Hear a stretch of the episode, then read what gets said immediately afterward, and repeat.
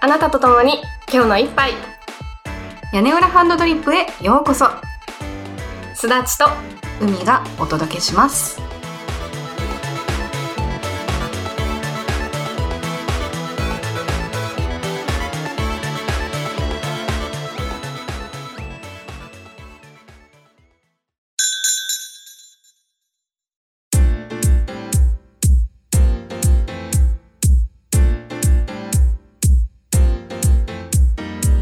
豆ネームシカゴコーヒーさん好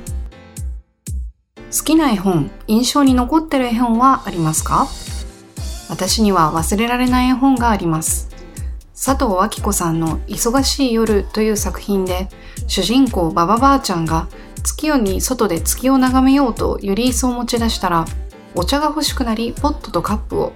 そのまま眠くなるかもとベッドを持ち出しと家財道具のすべてを出しまくる本末転倒なお話です海外旅行の準備の最中私はこの絵本を思い出してあらゆる荷物を詰め込むのをやめてデイパック一つで宿なし一人旅に出たというショートエッセイを社内誌に書きそれを読んだ社内の女性からぜひ読んでほしいと貸してもらった本がポール・オースターのムーンパレス聴いてほしいと貸してもらった CD がキース・ジャレットの星影のステラでしたそれから私はポール・オースターを読み漁り、翻訳者柴田元幸と村上春樹の対談本、翻訳夜話から村上春樹を知り、ポール・オースターのエッセイ、It Don't Mean a Sing, If It Ain't Got That Swing をきっかけに屋根班にたどり着いたりしています。絵本に始まる私の物語に屋根裏ハンドドリップも含まれてしまっているのです。大変失礼ながら。キース・ジャレットもその後の来日公演を聞きに行き、CD を買い漁っていました。好きな曲は The Cure というアルバムの Body and Soul です。今でも聴くと長い長い私の半生が蘇ります。縁とは不思議なものですね。ほなまた。シカゴコーヒーさん、お便りありがとうございますありがとうございます。なんと屋根班にたどり着いたきっかけはポール・オースターのエッセイだったんですね、ね、うんいやなんかすごく意外というかなんかうん全然想像もしないところから、ねえねちょうど私がこの「It Don't Mean Nothing If It Ain't Got That Swing の」あの 曲、え、うんうん、あのジャズの曲なんだけどその曲をあのテーマにイラストを描いて T シャツを作ってあれそうかそれをシカゴコーヒーさん買ってくださってう、うんうんうんうんっていう全く私の中で繋がっていなかった。今繋がってすごく気持ちい い。そうなのよそうこのねあのポール・オースターの本はうん。シカゴコーヒーさんからおすすめしてもらってえっとオーギー・レンのクリスマスストーリーをこの前読んで、うん、うん。でムーンパレスも買ったおーまだ読んでないんだけどうんうん。でさらに翻訳用話も買って今読んでるすごい。そうシンクロしてるねねちょっと読んだらさ、うこのんポール・オースターさんとかのお話しようよ。あいいよポール・オースターの話したいうん、うん、私もちょうどね、このお便りをいただいてから、うんちょっとゴールデンウィークっていうこともあって、うんちょっと気持ちに余裕があって、うんうん一気にあの、ムーンパレスを買って、あ今日届くはずなんだけど、うんで、Spotify に星影のステラを入れて、お ーおしゃれおしゃれなねゴールデンウィークだねそう、あとボディソウルも入れたよ。 さすが あちなみにさうん。ポール・オースターの、うん。あのオーギー・レンのクリスマスストーリーは「スモーク」っていう映画にもなっててへえ。そうだからもしそのオーギー・レンのクリスマスストーリー読む機会があったらスモークも合わせてみると面白いかもおお、俳優さんは誰が出てるんだっけ？えっとね、えーハーベイ・カイテル、ウィリアム・ハート、うんストッカード・チャニング、ハロルド・ペリノー、フォレスト・ウィテカー。 知らない 結構昔の、そうかそうかそうかそうか。昔じゃないや、ごめん。あ、昔だ。1995年だ。うーん。うんおすすめ、あの、スモークも合わせてみると、すごく味わい深くて。本がそのまま映画になったの。本を元に、原作そうそう、うんうん原作がそのポール・オースターの小説なんだけど、うんうん映画はそこからすごく膨らませてあ、へえ。作られてる。なるほどね。うんあ、じゃあ本ちょっとあれか、あのー短いんだ。そう、すごく短くて、うんうん。ちょうどね、その村上春樹のドライブ・マイ・カーと映画ドライブ・マイ・カーの関係みたいなあ感じ。、今それちょっと想像した。うんあそう ほんとそんな感じだっ。そったかそっか。うん。なるほどね。あとね、うんババばあちゃん。うん。これさ、うちのあの、祖父母の家にあったんだよね。この忙しい夜っていう絵本が。そうなんだ。すごい楽しくて。そうななんんていうだ。のあの、かっこよく言うとグランピングみたいな。ああ、そうなんだ感。じなるほどおね。庭に、芝生のお庭に椅子とかも全部出して、ポットも持ってきて、うん。まあ、本末転倒な物語なんだけど、うんあの結局お家の中でする場合に全部数える方がいるかもってことで、うんお庭に出しちゃったっていう話だから、うんなんだけどなんかこう飲み物があってでユリ椅子があって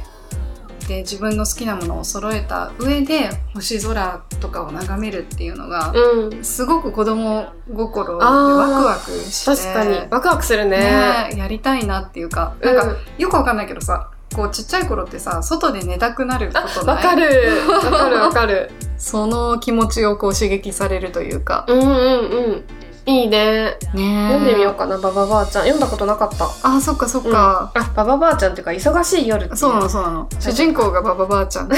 かわいいね。かえわいい、ー読んでみよう。私、絵本でうん、うお気に入りなのは、んうんあの、サンペって知ってるフランスの画家なんだけど、イラストレーターかな、へーうんうんあのね、プチニコラっていう児童小説。うんうんうあんってあのおしゃれな絵だねう、そう、あの絵を描いた人、うんサンペさんなんだけど、ジャン・ジャック・サンペかな、うん、サンペさんが絵本をいくつか出していて、日本語に翻訳されてるのってあんまないんだけど、うんあの、一つ私がすごく大好きな絵本があって、えっとね、飛んだタビュランっていうね、絵本なの。タビュランくんが、とうん飛ぶ話なんだけど、 うんうんこれね、すごく厚いの、分厚い。なんていうの、ページ数がすごく多くて、うん、うーん100ページぐらいある絵本なのに。画集みたいだねなんか、そう、しかへもー字も細かくて、うんうんうん、これ絵本かって一瞬思うんだけ ど、でも全ページにすごく凝った絵本、絵が描いてあって、すごくいいのよ。のなんかちょっとシュールで、プチニコラを読んだことがある人だったらうん絶対好き。へえ、そうなん だ。そう、飛んだタビュラン。もう小説に近いんじゃないのそれ。でも絵本なんだよ。 絵が主役、うんそうかそうかそうすごか。く絵がたくさん描かれてへてーおすすめ。気になる飛んだタビュラン。そう、飛んだタビュラン。自転車屋さんなのかな自転車整備工のうんタビュランさんが、まあ、いろいろあってうん。う飛ぶっていう、ーん。そんな話。あと、私絵本集めてってさ、うん。あのー最近ちょっと一気にめいっ子に送ってあげちゃったんだけど集めてる中で気になってた絵本はあのー押し入れの冒険って知ってるあ初めて聞いた。なんか結構こ押し入れれの冒険ロングセラーでうん。こういうね押し入れの冒険っていう本なんだけどへえ。これ読んだことないわ多分。これねちょっと怖いのよ、うん。だってもうなんか表紙からして暗くて、うん暗いっていうかあの黒がメインに使われてて、うんちょっと怖怖さがある。ね、うん。カラーリングがちょっとハロウィンだよね確かに オレンジと黒ねそうこれがねすごく怖くてホほラら、ー、うんうんホラーじゃないのかななんて言ったらいいんだろうすごく暗がりに異世界が広がっていて戻ってこれないんじゃないかみたいな恐怖 やめてや だそれ普通にホラーだよそれそうでこれを子供心にさこう読むとさこれちょっと寝る前とか怖いんじゃないのちょっそとう寝るのが嫌になる感じじゃないのすごく怖いんだけど、へーでその後すごく押し入れが怖くなるっていう感じの絵本なんだけどこれがもう忘れられなくていやーすごく印象深うんうんくておすすめこれもおすすめ本当に私は 私的にはおすすめ怖くならないでも楽しい感じそなうんうんか、ワクワクする感じワクワクする感じ。ワクワクするのワクワクなんだろう、ワクワクヒヤヒヤ。いやーちまきが挟まってる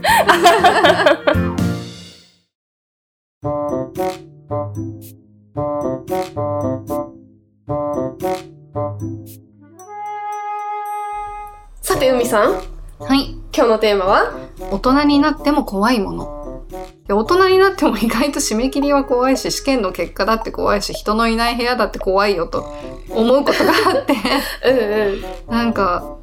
ね、うん大人って別にただ年重ねただけなんだよなとか思っちゃったりして。そうだね、うん。なんかさ子供の頃から脈々とずっと怖いものとうんうん。大人になったからこそ怖いと思うものってあるよねあるね。うんえ、ちっちゃい頃な、何が怖かったまあベタにお化けが怖かったそうね。お化け怖いね。私、リカちゃん人形がすごく怖くなっちゃった。あそうね人形って怖いよねわ、かるわなん、か、うん、日本人形も怖いし、おばあちゃん家とかに行った時に、うんなんか、ガラスの箱みたいなのに入ってるあの可愛いさ、一松人形みたいなあれも怖くて恐ろしくてしょうがなかったし、そうだなんねか階段がすごく階段ってあのステアーズの方じゃなくてあの怖い話、うんうんうん、うん、階段に触れたとこから階段が死ぬほど怖くなった、そうだねなんかさ海外のものよりも、うん日本のお化けの方が怖いって毎怖い回この話したよねあしたっけなんかあのあれかななんか怖い話の回の時かなそう階段うん、ナイト だね の時に一回話したけど日本のやつなんであんな怖いのってね思うよねえなんだろうなんかさ海外のって割とわーってきてドカーンって感じなんだけど、うん日本のってしとしとしとしとっときてうんピタッって感じのそうこだうねヒヤッピタッみたいなこうほんとそうだよねなんかね驚きの怖さじゃないんだよね、うんもう背筋が凍る怖さだよねなんか死の恐怖というか、ねうんそんな気感じづかないうちにがんじがらめになってうんみたいなそうだねあのこれ SM の本を読んだからじゃないん だけどあの欧米の SM っていうのは無知だそうですよなるほど日ね本は縄だそうですよあ なんかそれにも当てはまるなと今思ってもう無知とか痛いじゃなるんほ痛どいのよ怖いしーなるほど縄はね痛くない縄とかもあるんだってそう自な由んを奪われだるねことがいいんだってあー痛みではなくて怖いじゃんそうそうそうじわじわとね精神的に追い詰めるみたいな感じななんんか だ当てはまるなと思ってホ確ラかーにに間違いない なんかさ私ちっちゃい頃に、ううんちの父親があの出張でシンガポールに行ったのよであのお土産をすごく楽しみにしてたのうんうん何買ってきてくれるのかなって。ですっごい楽しみにしてて、父親が買ってきたお土産を見て、愕然としたのが、なんかシンガポールの儀式で使う感じのお面を買ってきた の。儀式ラグビーボールみたいな形のお面で、すっごい切れ長に目がこう切り抜かれてる、うん、すっごいカラフルな、なんかもう絶対これ儀式で使うだろうみたいな感じのお面を買ってききて、そのお面が怖すぎて、うん、いくつぐらいの時それいくつだろう小学校低学あー年そとれはかだった気がする、怖いわうん、めっちゃ怖かったんだえよね、ーどこの民族だろうシンガポールって結局さ、うん中華系の華僑の人とか、うんうんうんマレーシアの人とかうんインドネシアの人とかいろいろいるはずだから、うんなんかこれといってシンガポールっていう、うんなんだろう独自のっていうのはなかなかちょっと難しいのかなとは思うんだけど、それは土着のなんかだろうね。そうだようね、んでなんかさちょっと東南アジアっていう風に一括りにしちゃうと失礼かもしれないけど、私の中では結構一括りになってて、うん大人になってから地獄の目視録を見た時に、うんすごくそのお面とリンクしてめちゃくちゃ怖か った。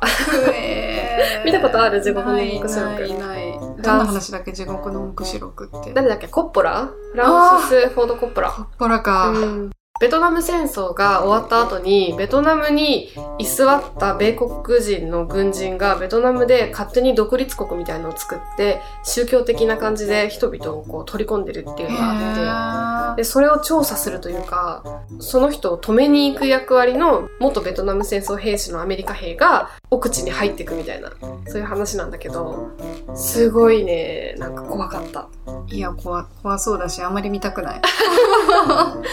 そあれはちょっと体勢がある人じゃないとううんねえ無理コッポラ作品ってそういえばあんま触れたことないんだよな娘のコッポラさんはマリー・アントワネットとか見たことあるけど、うんうんうん。あれが好きだよ、娘のコップラは。なんだっけロスト・イン・トランスレーションそう、ロスト・イン・トランスレーション。ああーれもすごく大好き。あれが有名だよ、コップラは。ゴッドファーザー。おおあれもコッポラかあの、カノ姉妹がゴッドファーザー大好きで、激推ししてたよ。そうなんだ、うん、もう何十回も見てるって言ってた。へえ人の語を知ってる人だねうん、すごいね。さすがだわさすがだわなんかさ、不気味の谷ってあるじゃん。うんうん。こう、キャラクター的なものと、リアルな人間の間にある不気味の谷、あるね。うん。その不気味の谷にはまるのかもね、人形の。あ、人形なんかはそうだようね。ん確かに。ねえ。なんか昔さ、アンジェラ・アナコンダっていう漫画というかアニメがあっヘビーて、うん。知ってる知らない。あ、怖いんだけど、いやいやいやいやいや、無理無理無理無理、これ。このね、アンジェラ・アナコンダっていうアニメが不気味の谷をまさに狙ったたやつで、すごい怖かったの。なんかさ、うん。なんかさ、こういう作品あるよね。うん。ね、すごく人の恐怖心をこう刺激する。そうそうそうそう。だから、不気味の谷がイメージできない人は、うんぜひ、Google で、アンジェラ・アナいコンや、ダちっょってとやめた方が いい。こういうのダメな人は本当にググんない方がいい。でもこれあれなんだよ、ストーリーうはん結構コメディなの。そうなの、うんホラーではないんだよ。絵そうな面んだだけがホラーなの。ああ。そう。なるほどね。なんかちょっとこのモノクロカラーも怖いよね。ね。うん。いや、もうこれ完全に不気味の谷だわ。不気味の谷でしょ、ね。そう。こういうのが苦手じゃない人はちょっとググってみてください。はい。うごめん、あ の、自己責任で。でもこれ子供向けのアニメなんだよ。ーん。う。そう。他にある子供の頃からずっと怖いもの。そうね、グロいものとか、ああね。人が人を傷つけるシーンとか、うんうん。今も嫌だし、うん。ドラマでも嫌だし、映画でも嫌だし、うんうん注射も嫌だ。ああ、先端が尖ったもの。絶対見られないんだよね。そうなんだ。よくさ、ほら、うん注射、健康診断うんうんうんとか、あの、採血したりするじゃん。うもうあれほんと見られなくて、ああなるほど、必ず目そらすんだけど、なんかそうすると、あ、うんご気分悪くなる感じですかとか言って、いや、全くならないんですけど、ただ見られないんです、みうたいな。 んあわかるなんかさ注射打つ時に気分が悪くなる人って2種類ってさ迷走神経反射を起こす人と単純に先端恐怖症な人って感じだよねね。うん先端恐怖症とはあんまり思ってないんだけど、うんなんかねもう自分の中に針が入っていくっていうのは多分平常心で見られないんだと思そうっ。ちか、うん、なんかさ私昔同僚にうん先端恐怖症の子がいてなんか本当に指をさすだけでもあ嫌なんだやめてってなる子がいたのそうなんだ、うんそれは本物だね本物だよねね程度があるのかなそうかもう恐怖症だからさもう理屈じゃないよね、嫌なんだもんねそうそうそうそう反射的に無理ってなるから、一種のトラウマみたいな感じなのかなあそっかそっかねえわかんないけどでもわかるわかるうん、あれだけはね本当うんうんなんていうの今はさ、まあ、だいぶ採血とかもされる機会もあったから、うんうん見なければ見ないでなんか自分の手をねギュッてやるの、うんでちょっと爪を食い込ませてこっちのが痛いこっちのが痛いとか思いながらつねる私そうそうも太ももとかめっちゃつねる でこう痛みを分散させようんううん意識痛みじゃないねうん意識を分散させようとするうんの、わかるわそれでもう手開いていいですよとか言って「はい」とか言ってうんやってんだけどたまにさうんすっごい見る人いるでしょいるねすごいねあれそれはそれで何かのフェチなのかなどうなんだろうなんねだろうねあるいはなんかこう何されてるのか見ないと気が済まないとかああそっち確認しない方がむしろ怖いってそそそいう気持ちもねあるのか急にこうなんかプッて刺されるのが嫌だとうんかなんかそういう系かなみたいな確かにそうかもね、ね私ね一回迷走神経反射であなった倒れたことがあ嘘ってうわ小学校の頃なんだけど、うん予防接種受けてうん迷走神経反射になったことあった、それってどんな感じなのなんか目の前が真っ白になってほんと気絶するんだよね、なんかなんていうの失神そうなんだそうなんか自分の記憶ではうん最後目の前が真っ白になったとこで終わってへて、ー次目覚めたら保健室にいたいそっかそっか。え、刺された瞬間やうんとね刺された瞬間じゃなくて、ん。なんだろう入れた瞬間予防接種のそのあなるほど、うんなんかあの、駅っていうかその、うん。多分ね多分だけどへうえ。ん刺された入ってきたっていう時。そうなんかこう刺された瞬間覚えてて、うんうんあいたってなってうん。でシューって入れて「はい終わりましたよ」って言われたとこまで覚えてるんだけどーその後目が真っ白になるみたいな感じだったそうなんだ。そんな時間的にどのくらい経ってたとかわかんないんだけどうんうんうん覚えてないからあんまりでもそんな感じだった恐怖だったね、それは。恐怖だった、うんでもその時迷走神経反射って言葉も知らないから、うんうんうん。何なんだだろうってすごい思ってたんだけど、うん。なんか次からちょっと嫌にならない。なんかまたなったらどうしようみたいな。ねね小学校の時それ一回経験してその後は一回もなったことないからそうかそうかそ多うか分たまたま体調が悪かったりとかあなのかなって思うんだけどーうんうんううんんあと話してて思い出したんだけうど、寝るのがすごい怖かったああなるほど眠りに落ちるのがもう目が覚めないんじゃないか多分みたいなななんかもうその時の気持ちってあんまり思い出せないけど寝る前になんか「神よ家族をお守りください」とかなんか思いながら寝てた覚えがある。 すごいえそれはさあの外国で暮らしててキリスト教の影響とかそういうことじゃないのいやそういうんでもないとあ思そううんなだんけだどう別に神でも仏でも何でもいいんだよね多んう分。んうんううんちなんていうかその家族を守ってくれればうんうんなるほどそれは今もあるのなあ今はもう早く寝たいと眠り姫だ もんね かわいい眠りで言うとうんうん高校生ぐらいの時かな一回金縛りにあったことがあって私でもその時はすっごいリアルに覚えてるんだけど多分脳が見せた錯覚だって信じてるけどなんか体が動かなくなってうんうんなんとか金縛りっぽいことはあったんだけどその時本当にリアルに怖かったのは上に誰かが乗ってる感覚があったの。それさうん謎だよねなんかうん理屈で考えると上には絶対乗ってなくて、うんただ単に脳みそだけ起きちゃってるからうん体は眠ってるままっていうのは理解してるんだけど、うん、絶対これ人の重みでしょっていう。そうなんだよねね。本当にリアルに人に押さえつけられてるような、うんなんかこう重みだけじゃなくて肌の感覚とかうんうんうんうんもう覚えててでこれ目を開けたらもう終わりだと思ってか必死で目を閉じてたっていうことが一回あった、しかもさ声も出せないじゃん。うんうんうんでも一生懸命来ないでとか、うん、やめてって言おうとするんだよね。なんかね私その時は頭の中でハッピーな曲をずっとなんかリピートしてたすいいねそれ。 すごいな。っごいハッピーな曲をリピートしてた、今ちょっと中田康隆さんのあのカプセルのうんハッピーハッピーハッピーライフジェネレーターとかいう曲 かわいい。あ、でもそういう、そういうノリノリな曲を、すごいずっとリピートしてたよ。それやろう次もしやったらうん。 そう、意外とね。最近はねうん。多分あのうちのハムスターのぐっさんに睡眠をだいぶ邪魔されててあうん。 の寝る時もね結構ガラガラガラガラうるさいんだよねあ、そっかそっか。で一生懸命寝ようとするじゃんうん。で朝はガリガリガリガリとかいう音がしてお腹が空いたからご飯をよこせといううんうん合図を聞いて、無視して寝ようとするんだけど、うんほんとうるさいからう30分ぐらいこうなんかうだうだして「んわかりました」って言って起き るん。いいね。 なんかさ、ハムスターとか猫とかさ、うんうん人間じゃないって分かってても、そばにいるだけでちょっと安心しあないそれあるね。それあるね、うん。私も猫飼い始めてから、うんすごくなんか、猫が動いてるだけでさ、うんなんか、生命を感じて、あーなんか安心して寝れる。それあるなんか誰もいない部屋に帰ってくるよりうん。 「ただいま」って言って「あうんうんいる元気」とか思うと、うんなんか確かに怖さがない、ねうん、でもただ私の中で線引きがあって、うん哺乳類じゃなきゃダメあそっか魚とかじゃダメそっかそっかそっか、なんかなんでだろうね魚飼ったことある昔だけどねうんうんうん金魚とか金魚とかカエルとか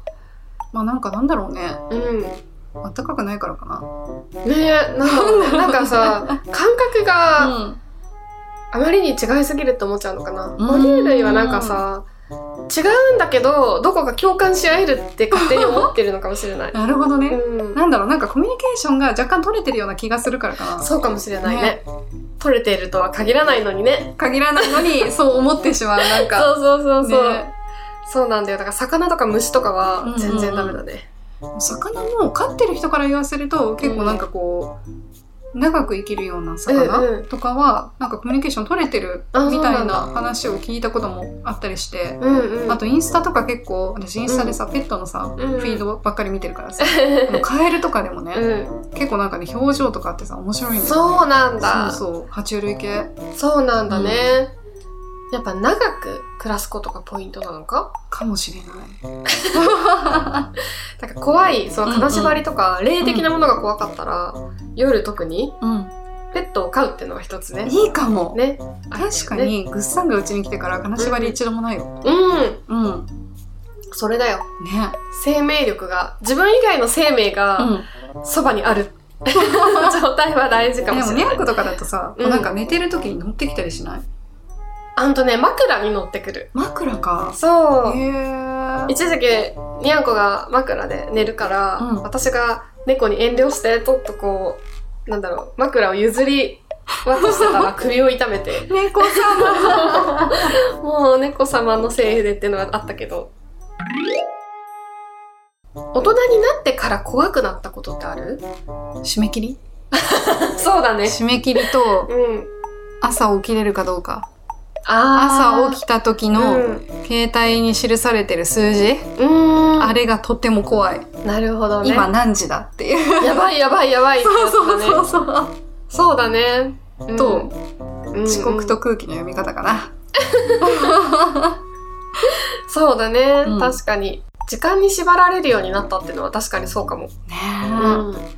え、なんでみんなさあの早起きできんのどうどういうこと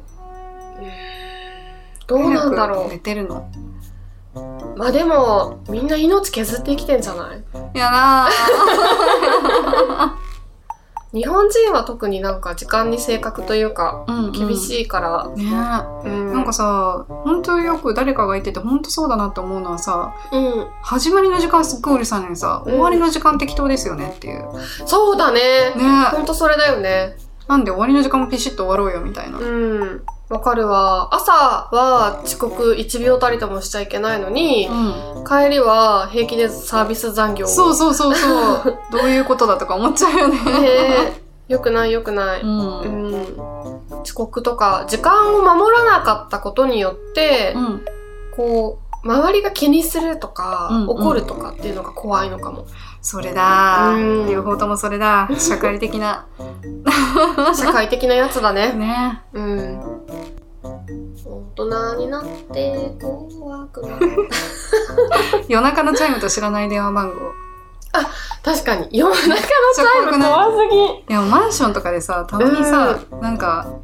ねあるなんか本当に数年に1回ぐらい、うん今住んでるとこではないんだけど前住んでたとこでうんなんか夜中にピンポンピンポンとか言ってその時付き合ってた人かなとか思って見るじゃん全然違うの、うんえ怖っ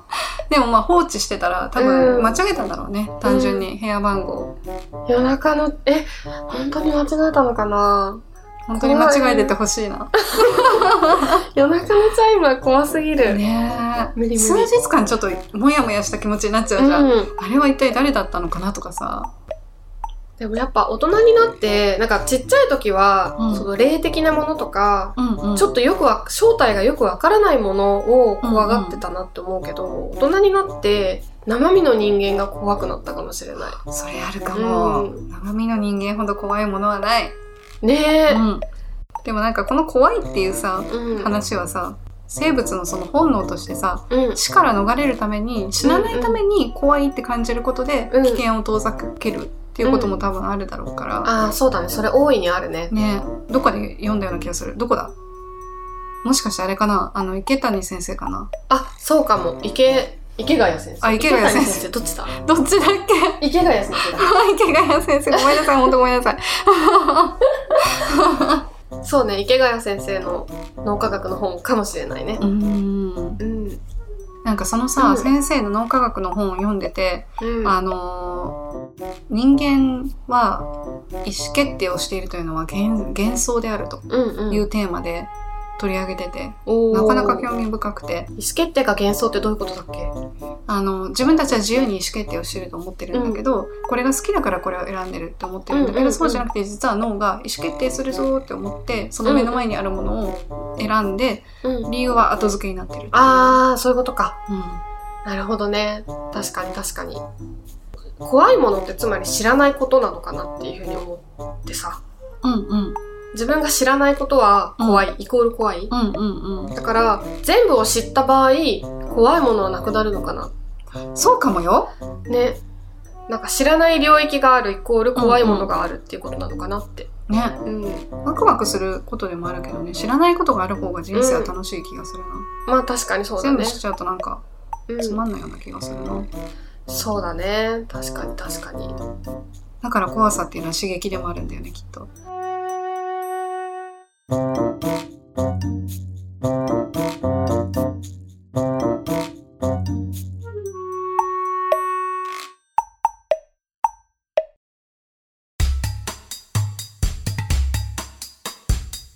偽る今日の名言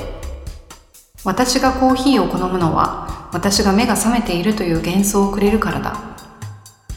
ルイス・ブラックおお目が覚めている状態が幻想なのであるはいということですねっていうちょっと怖い話が一個できそうだなと確でき ないかな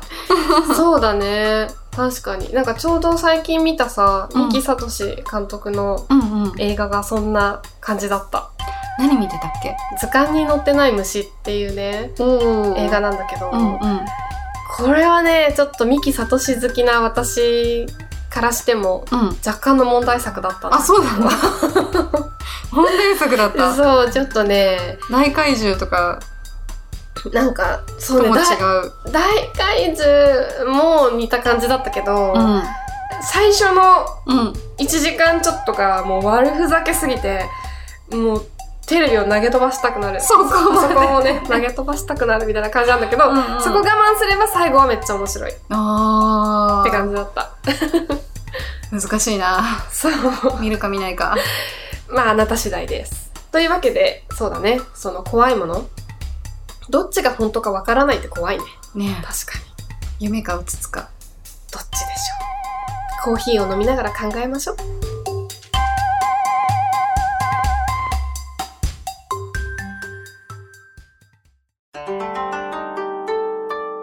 屋根はねは